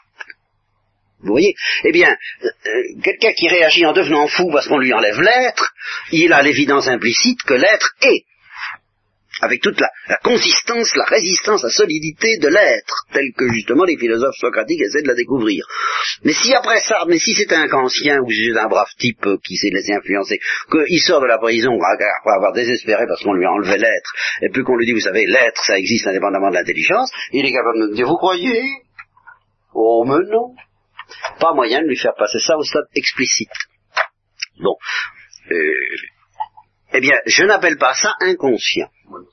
Alors nous sommes bien d'accord, euh, la différence, chez les scolastiques, c'est que la certitude que l'être existe, dans le cas d'un brave homme qui se dit simplement oui, mon trou clair, enfin, qu'est-ce qu'on en a fait quoi? Eh bien, elle est non réflexe, ou réflexive, ou réfléchie elle. Il n'a pas réfléchi sur sa propre certitude que l'être est.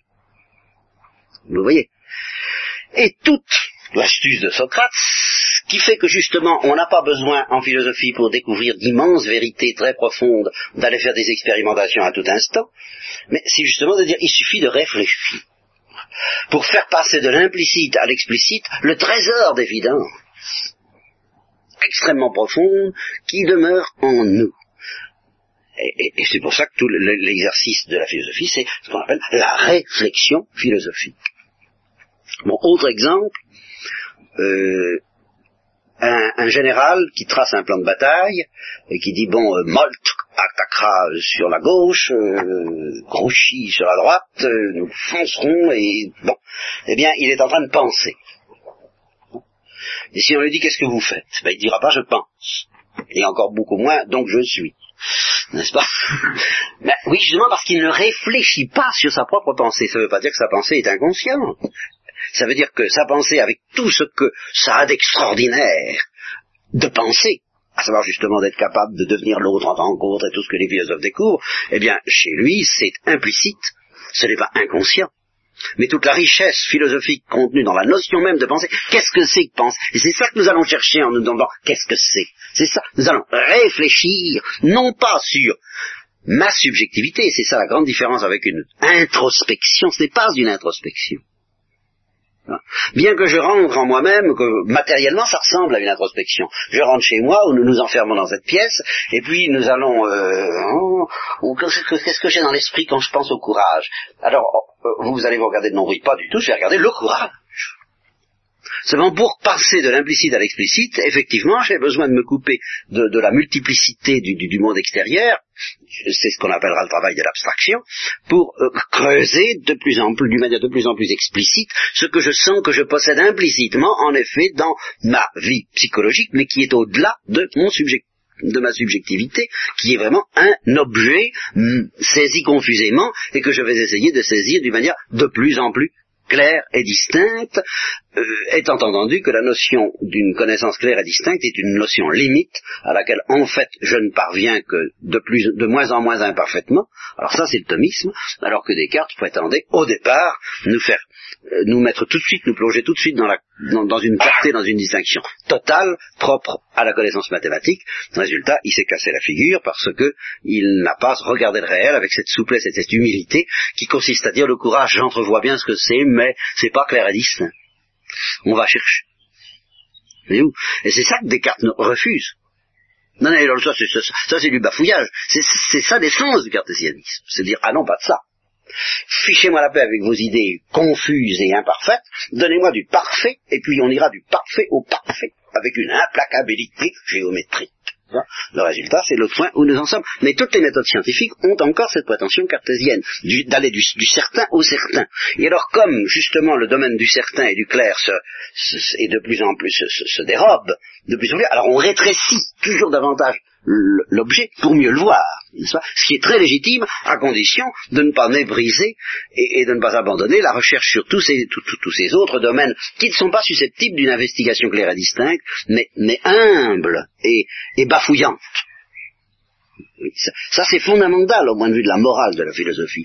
Il faut accepter de bafouiller et qu'au sortir d'un bafouillage consciencieux, on y voit un peu moins obscurément qu'au début sur les grandes questions, selon la, grande maxime d'Aristote, il vaut mieux balbutier, c'est-à-dire ce que j'ai entendu par bafouiller, sur les grandes choses, que de parler correctement des petites.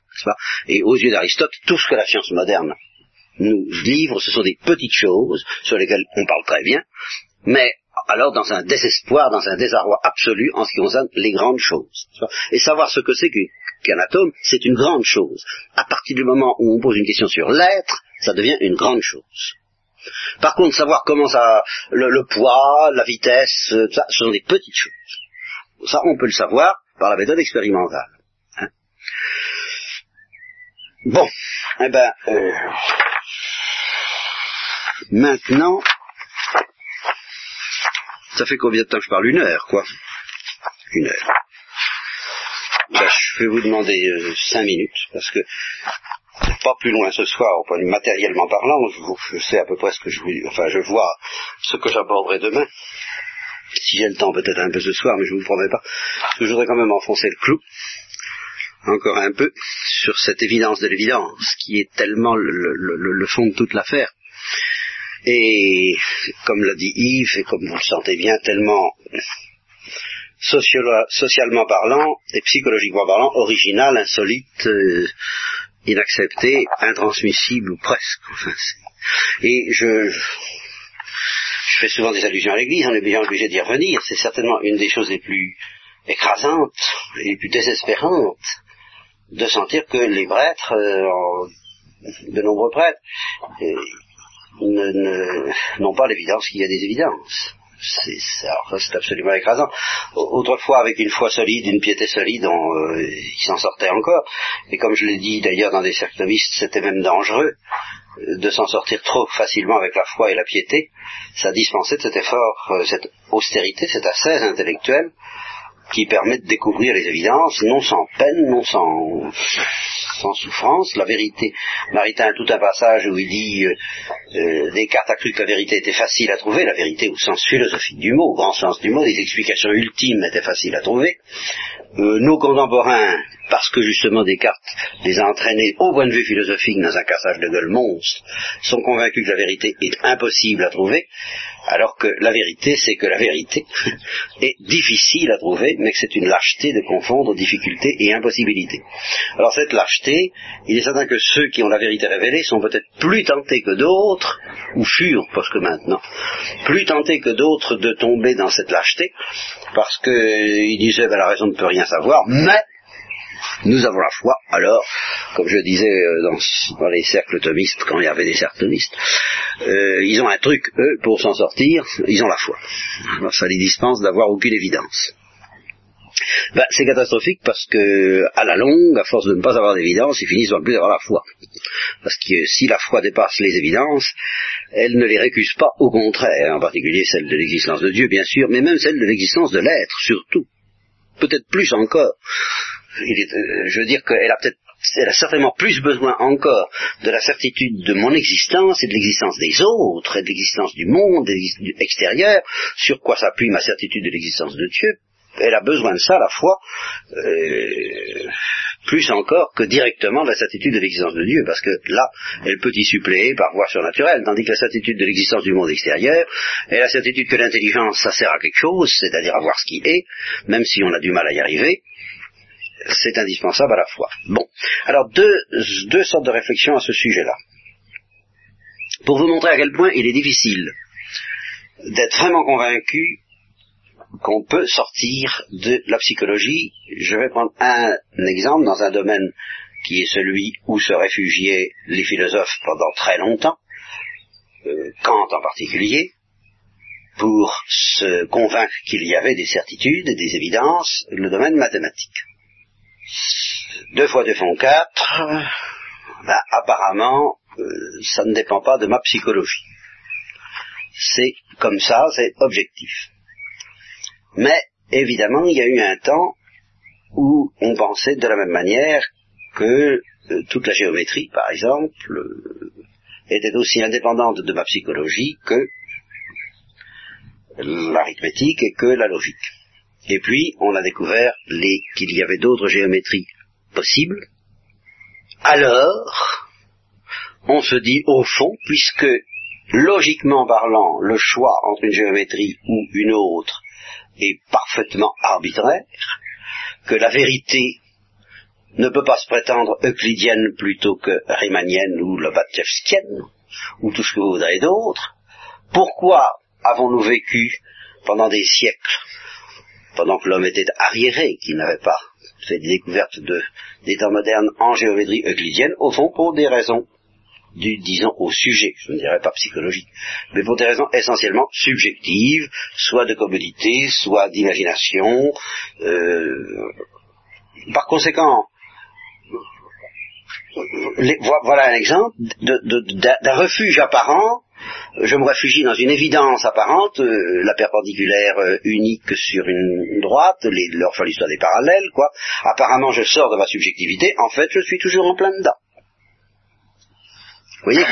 Et ça, ça joue un rôle très sérieux dans l'érosion de l'espoir d'une évidence chez beaucoup de savants, parce que les canons mathématiques ont une, telle importance dans l'épistémologie actuelle, qu'on se dit, oh, bah, euh, ce qui est vrai de la géométrie, ne l'est-il pas de la logique elle-même? Alors, vous savez qu'il existe une discipline actuellement qui s'appelle la logistique.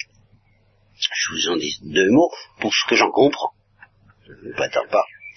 Euh, une, une, des manières qui a permis de fonder des géométries autres que la géométrie euclidienne, c'est que si les propositions et surtout les définitions de Riemann et de Lobachevsky, je, pense que vous, savez de quoi je parle, alors du point de vue définition nominale, tous, je n'ai pas besoin de Michel. Euh, vous ne savez pas qu'il y a d'autres géométries que des géométries euclidiennes, vous savez tout de même un petit peu. Bon. Alors, euh, le, premier, je crois que ça a été Riemann, et puis il y a eu Lobachevsky après. Hein, bon. Alors, les définitions ne sont pas les mêmes, les notions ne sont pas les mêmes, et les... C'est par conséquent les théorèmes les postulats surtout, et les conclusions des postulats ne sont pas les mêmes. Mais, et c'est justement ce qui a permis de fonder ces géométries, l'enchaînement des propositions les unes par rapport aux autres, les, les relations entre les différentes propositions sont les mêmes. Simplement, on part pas des mêmes points de départ, on n'arrive donc pas au même point d'arrivée, mais la manière dont on enchaîne, dont on euh, noue les propositions les unes aux autres est rigoureusement la même dans les deux cas. Alors, c'est ce qui a inspiré les logisticiens à essayer de dégager des lois du raisonnement indépendamment de toute espèce de signification. Et c'est ce qui préside à la logique des ordinateurs, entre autres. un ordinateur, c'est un enchaînement de propositions données, et puis là-dedans, on peut fourrer tout ce qu'on veut au point de vue euh, signification intelligible. C'est comme une sorte de règle du jeu purement euh, abstraite, ne signifiant pas plus pour l'intelligence que les règles du jeu d'échecs. Est-ce que je résume assez bien ce que vous savez de la logistique jusqu'à présent? Alors, ça vous le savez, euh, à peu près, je voudrais y ajouter une remarque euh, extrêmement importante, je pense, pour notre propos, à propos de la logique formelle et de la logique matérielle telle que Aristote et saint l'entendaient. À première vue, ils offrent une définition à peu près identique. Et c'est là où si vous n'êtes pas averti, et si vous tombez sur un esprit critique, ironique et ricanant, vous risquez d'être sérieusement démoli si jamais vous vous amenez en disant mais oui, euh, il y a une logique matérielle et une, logique formelle. Et on, vous dira mais la logique formelle d'Aristote est complètement dépassée, Hein, par euh, la, seule logique formelle, la vraie, euh, la, pure, la, j'allais, je vais pas dire la tatouée, mais la, la euh, au contraire, l'immaculée, la seule logique parfaitement immaculée, parfaitement pure de toute signification, donc de toute pollution due à la subjectivité. car, car dès qu'il y a signification pour les logisticiens, il y a subjectivité. Et dès que vous introduisez une signification à vos propositions, dès que vous sortez de la logique pure des ordinateurs, vous relevez du psychologue et non plus du philosophe. J'entends pour les logiciens modernes et pour l'épistémologie moderne en général. Voyez? Alors, à première vue, lisant dans ce bouquin qu'il existe, selon Aristote et selon saint Thomas, une logique formelle qui, Maritain le dit en toutes lettres, et là je suis obligé de corriger ce qu'il dit, je suis pas d'accord. Je, vous montrer pourquoi c'est très important que je ne pas d'accord. Je vais, chercher le texte si vous permettez. Pendant une seconde, ça va me reposer. Ah, ça va la soin, soin, attendez.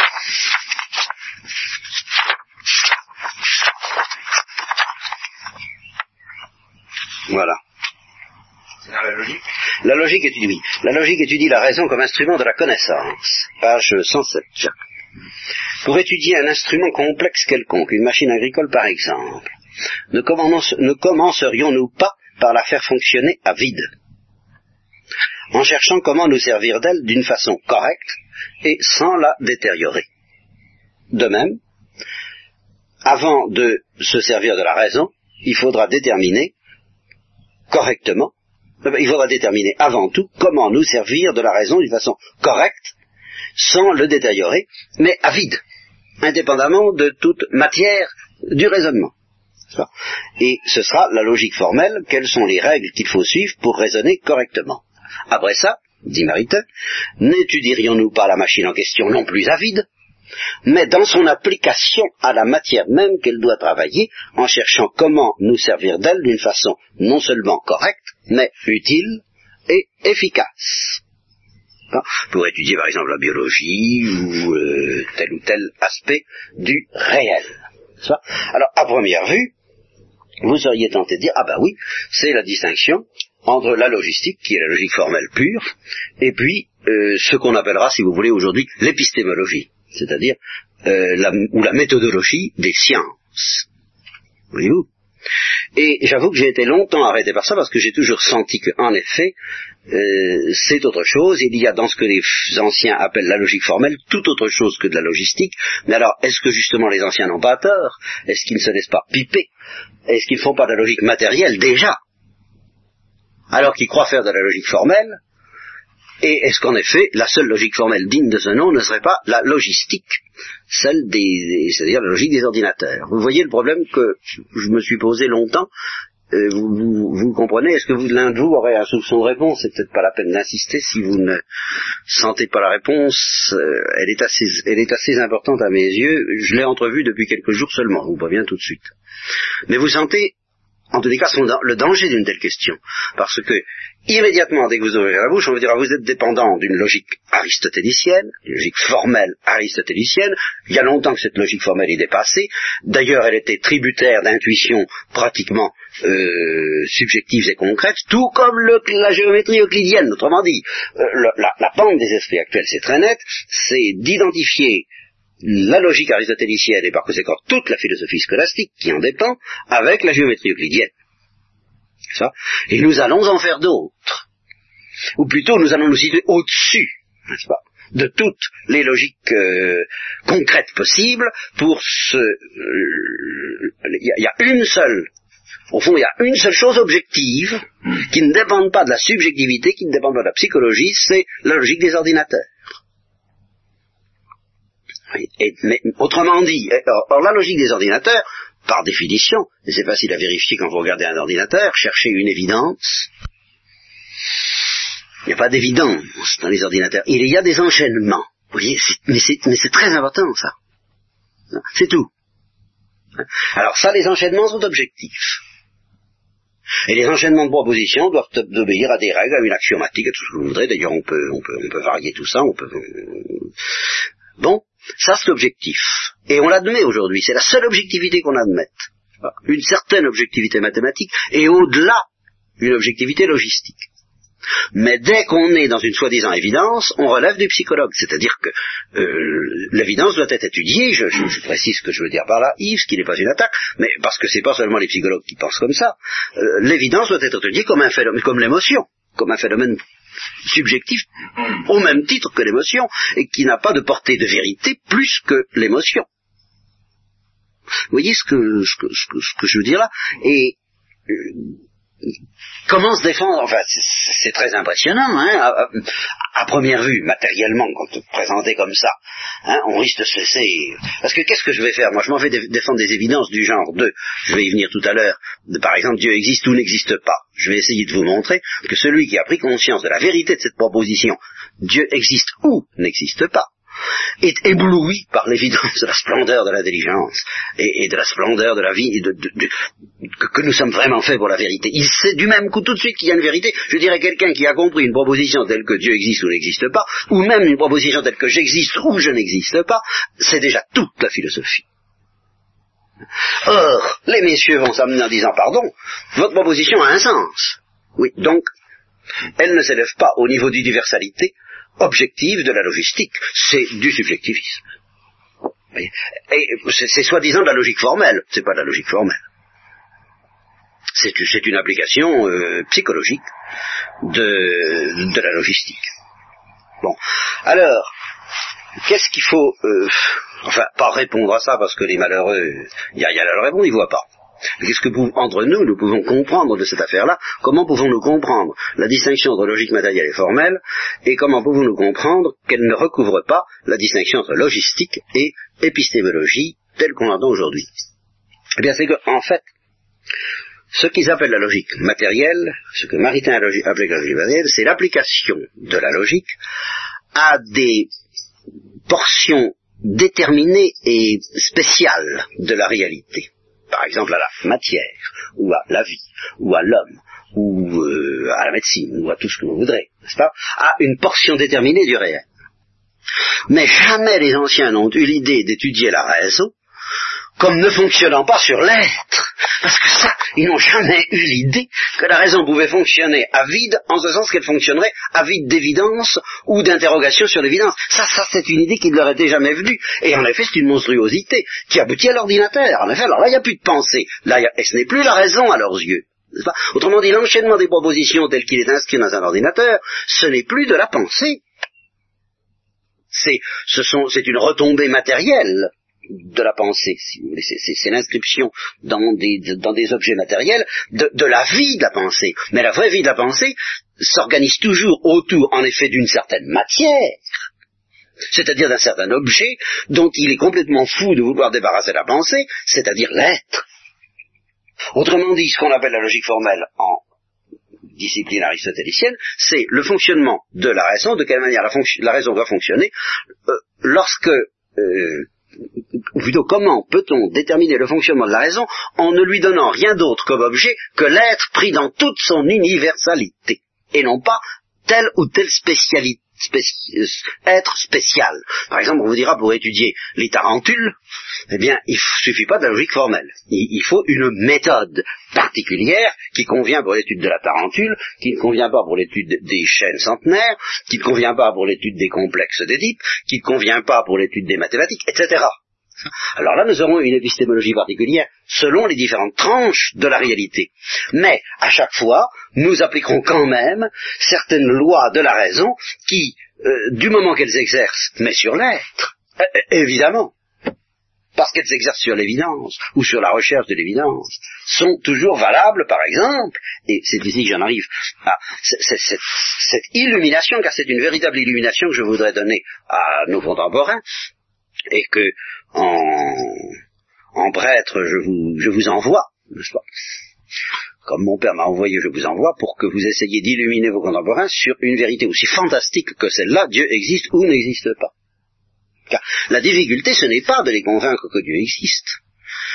Ce n'est pas de les arracher au doute sur l'existence de Dieu, mais de les convaincre que Dieu existe ou n'existe pas, mais de les convaincre vraiment.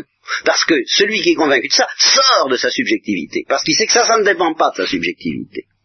Qu'il y a au moins une vérité qu'il tient et qui ne dépend pas de, la ligne de flottaison de ses sentiments et de ses hormones, c'est que Dieu existe ou n'existe pas.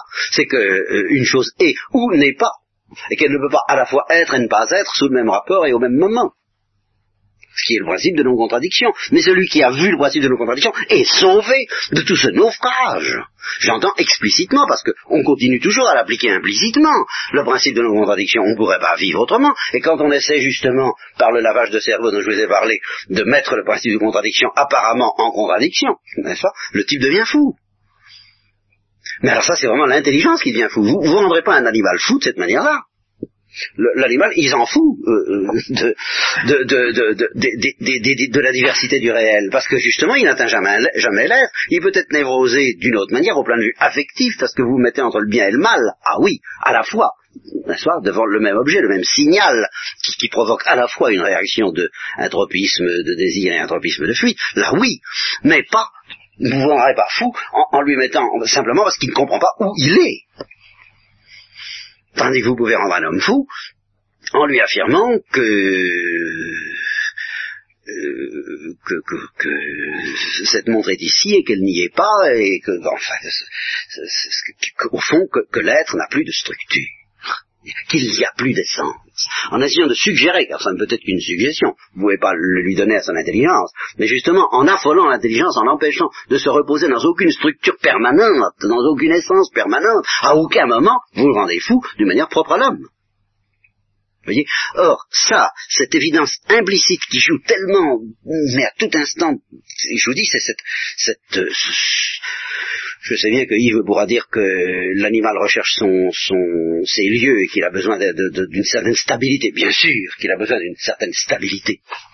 Hein ça c'est vrai. Mais justement, l'homme peut supporter, lui, une stabilité que l'animal ne supporte, une instabilité que l'animal ne supporte pas, tant que l'intelligence lui permet de mettre en rapport l'endroit où il est aujourd'hui avec l'endroit où il était hier. Mais à partir du moment où on ne peut plus faire ça, où on ne sait plus si on est dans le même univers ou pas, à ce moment-là on devient fou.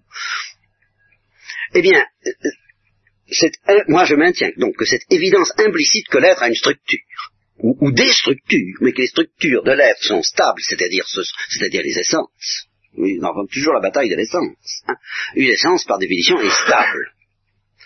Eh bien, à partir du moment où cette évidence, euh, bon, je dis que cette évidence implicite, qui à partir du moment où, on essaie, où elle est menacée, nous rend fous. Eh bien, si vous arrivez à la rendre explicite, mais à propos de n'importe quoi, vous n'avez vraiment pas besoin de le convaincre que Dieu existe, ni même que le monde extérieur existe. Même simplement cette proposition, le monde extérieur existe ou n'existe pas, sauf un type s'il a vraiment vu la vérité de cette chose-là. Ça, suffit, et c'est ça dont je sens, mais en être malade, que cela même n'est pas vu par mes contemporains. Et par les savants. Ils voient pas ça. Il ne voit pas dans, dans, toute la force et la profondeur philosophique que ça entraîne, à savoir que l'intelligence euh, débouche dans l'être, enfin. Comment sait-on ça, que, le monde extérieur existe ou n'existe pas? Est-ce qu'il ne faudrait pas faire des expériences pour vérifier cette proposition que le monde extérieur existe ou n'existe pas? Celui qui comprend qu'il n'y a pas besoin d'expérience, qu'il en a la certitude et que ce n'est pas une loi de son intelligence, mais une loi de l'être, il est sauvé. Mais qui voit ça? Bon, je ne sais pas si... Ah ben alors, à, à mon avis, à une... Euh, voilà, à deux choses. La première, c'est que le passage de l'implicite à l'explicite pour une telle certitude euh, suppose en fait un conditionnement psychologique. Bah, les êtres frustes se contenteront de le vivre implicitement, ils n'iront jamais le nier explicitement, mais ils n'arriveront peut-être pas non plus à l'affirmer explicitement. Il faut un minimum de, génie ou d'illumination pour prendre une conscience réfléchie et explicite de ces évidences implicites. Tu essaies d'apprendre à un, papou que euh, le principe de la contradiction, peut-être qu'il ne comprendra jamais très bien. Hein. mais il résistera toujours efficacement, en fait, si tu essaies de nier le principe de la contradiction à propos de telle ou telle chose. Tu comprends ce que je veux dire Bon, donc il y a une difficulté pour euh, naturelle, alors et saine, normale, pour l'intelligence humaine pour passer de l'implicite à l'explicite dans cette affaire-là. Mais alors, la deuxième cause, et celle-là elle est terrible, c'est celle dont nous vivons, c'est qu'il y a eu une explicitation philosophique déraillante depuis, euh, à mon avis, je maintiens, depuis Descartes. Descartes ne nie certainement pas le principe de non-contradiction, il garde une espèce de santé. Il garde une espèce de santé à la manière dont quelqu'un qui se met à vivre de façon mortelle ne meurt pas tout de suite. Il, il bénéficie encore de la santé qu'il avait auparavant. Hein. Mais prends-le trois ans ou dix ans après, ça n'ira déjà plus si bien. Bon, Descartes a introduit des principes mortels dans la philosophie, je ne peux pas entrer, dans, le détail, mais qui aboutissent à des contradictions multiples. Alors, à force de vivre dans des contradictions et des contradictions, Kant a, débouché dans une contradiction formidable, consistant à dire, euh, il y a une chose en soi, il y a une réalité, il y a une, réalité face à l'intelligence, mais cette réalité, l'intelligence ne peut absolument pas savoir ce que c'est. Autrement dit, il ne peut pas en connaître l'essence, en aucune manière. Et cependant, il affirme qu'elle existe. Comment le sait-il? C'est une énorme contradiction. Et à partir du moment où Kant est arrivé, il y a, il a introduire cette espèce non seulement de doute, mais de, de, de, de, récusation, je trouve, absolue, quant à la capacité d'intelligence d'atteindre le réel, et où il a convaincu ses contemporains, mais par mode de, de tympanisation, de, de, de, mots, de, mots répétés qui ont explicité de travers euh, la, la, les, les, les, évidences implicites, alors, il a appris aux gens à prendre conscience des évidences que nous portons comme des lois subjectives de l'esprit en général. Pas de tel ou tel individu, mais de toute intelligence humaine comme telle, mais qui ne débouche pas sur de l'être. Et ça, depuis Kant, c'est raclé. On n'arrête pas de vivre là-dedans. Hegel n'a fait que, qu'accentuer la chose, et on n'en est jamais sorti. Alors, euh, c'est je vois pas d'autre explication de ça. Personne n'ose plus être réaliste, c'est-à-dire croire que vraiment une évidence me donne une certitude sur ce qu'est l'être, alors que toutes les évidences que garde encore Kant dans son esprit, car c'est un très grand philosophe, lui, il y voit une, euh, un développement interne et immanent de l'intelligence. Euh, d'où Hegel qui dit, bon, il n'y a que l'esprit, il n'y a pas d'objet. La, vie d'intelligence, c'est l'esprit qui se développe lui-même, et puis c'est tout. Votre réponse ne me satisfait pas. Ben, je, moi non plus. Il y a, mais je qui a dit qu'on peut tromper quelqu'un tout le temps, on peut tromper tout le monde pendant quelque temps, mais on ne peut pas tromper tout le monde pendant tout le temps. Ah, ah oui. Je crois que c'est un président de la République des États-Unis. Ah ça, ça, non, c'est une autorité importante. Mais... je cite pour ça. Non. Ce que je veux dire, c'est que ça ne me paraît pas suffisant pour expliquer. Attention, il y a les deux il y a la difficulté déjà native de tout homme à philosopher, et par conséquent la vulnérabilité foncière de tout homme à l'erreur philosophique si on lui apprend mal comment expliciter les profondeurs. Oui, mais on en crève. Eh bien, de fait, on en crève. Bien. Seulement les gens qui en crèvent, ils font quelque chose pour pas crever. Ah ben oui, mais pas forcément quelque chose d'efficace, tant qu'ils ne remontent pas à la cause ils, font, ils, se contentent inévitablement d'un traitement symptomatique, diraient les médecins. Et alors, tant qu'on, qu'on se contente d'un traitement symptomatique, on prolonge l'existence, mais on ne guérit pas. On, ralentit la, mort. Et quand je dis on en crève, sous nos yeux, c'est la société qui en crève, c'est la société occidentale, c'est l'Église, n'est-ce pas, qui en crève.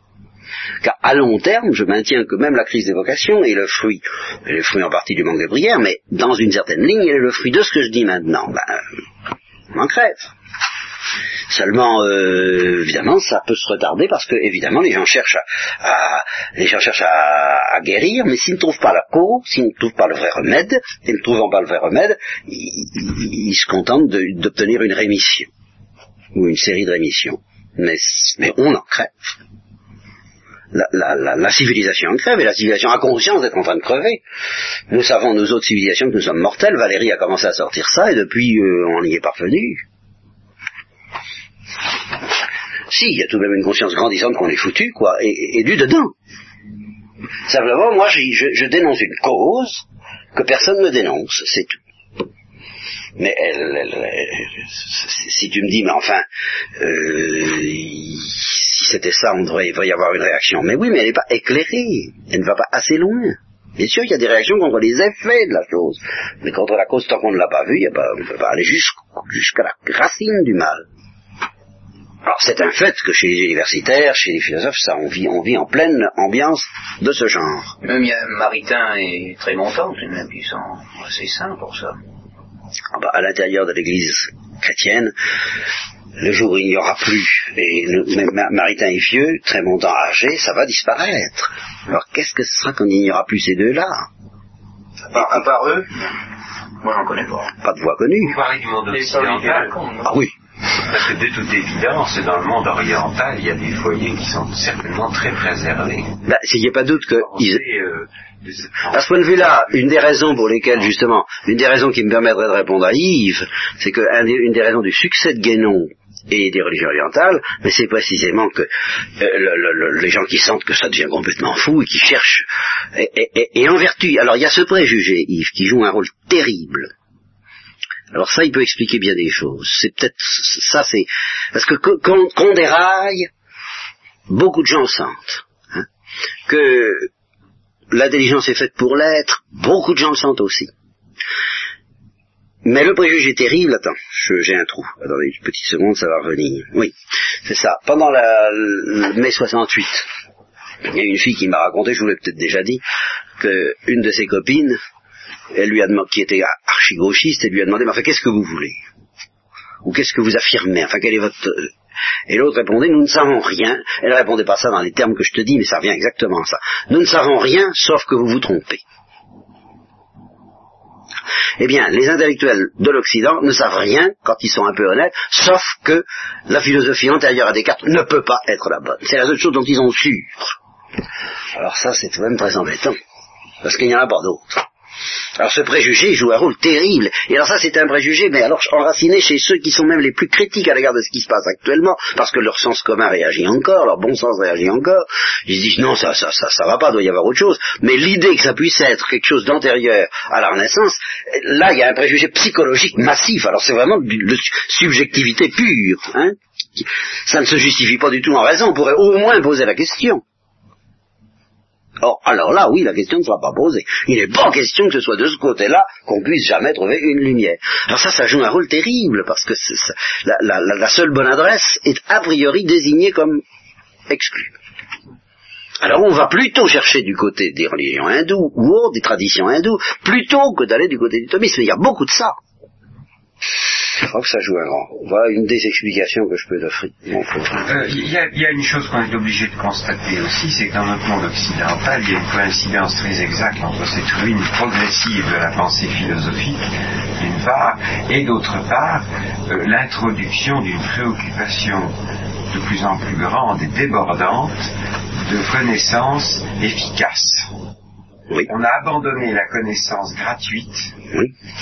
pour une connaissance Alors-. Il faut reconnaître que ça coïncide. Les deux choses coïncident. Oui, mais alors je- j'en reviens à ce que je vous disais. assiste au développement, enfin au développement scientifique, industriel, etc., d'une manière absolument parallèle à... à- Mais je reviens à ce que je vous disais, euh, ce que, ce que je vous disais tout à l'heure, docteur, au début. Je vous disais que Socrate est arrivé, et c'est ça aussi une réponse que je fais à Yves, c'est que l'arrivée de Socrate représente un miracle qui, dans son genre, est aussi extraordinaire que le, peuple juif, que l'histoire du peuple juif. Parce que il y avait des contemplatifs du temps de Socrate, qui étaient prêts, qui pressentaient, qui pressentaient, quoi, comme Platon l'a pressenti, la vérité, la vraie, avec un grand V, n'est-ce pas?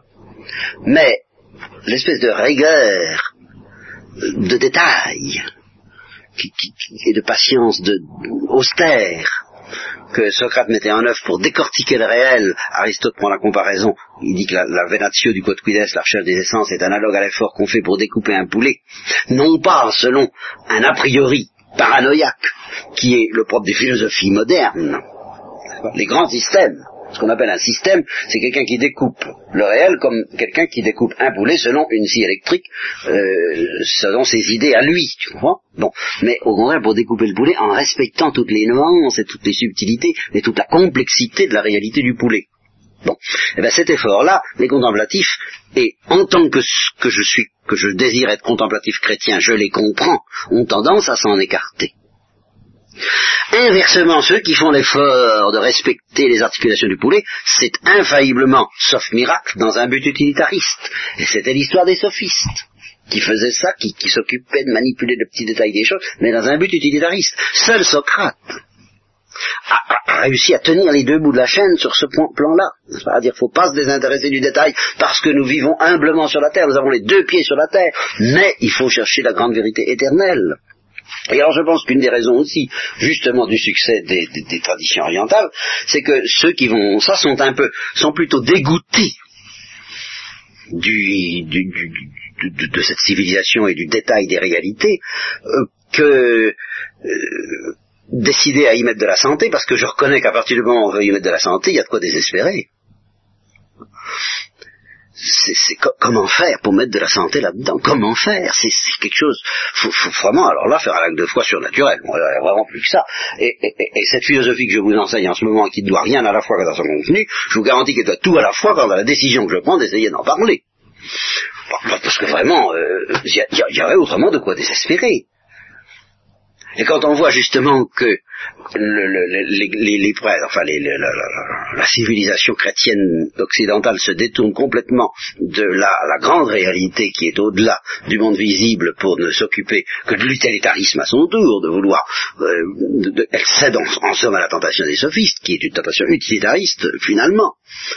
Oh, il y a de quoi désespérer deux fois, dix fois, vingt fois. Mais je voudrais que tu comprennes déjà que Socrate était déjà un miracle que, l'esprit humain navigue entre tant d'écueils et tant de récifs, c'est déjà un miracle.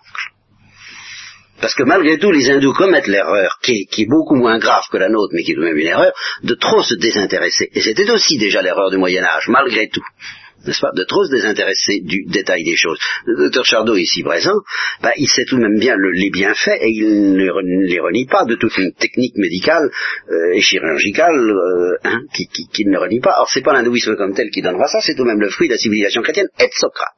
Car la civilisation chrétienne a assumé Socrate. C'est justement en ça qu'elle est géniale et c'est ce qu'on lui reproche le plus. Autrement dit, il y avait là un équilibre unique qui était un don de Dieu. Eh bien, on l'a perdu, puis c'est tout après l'avoir méprisé. C'est pas autre chose.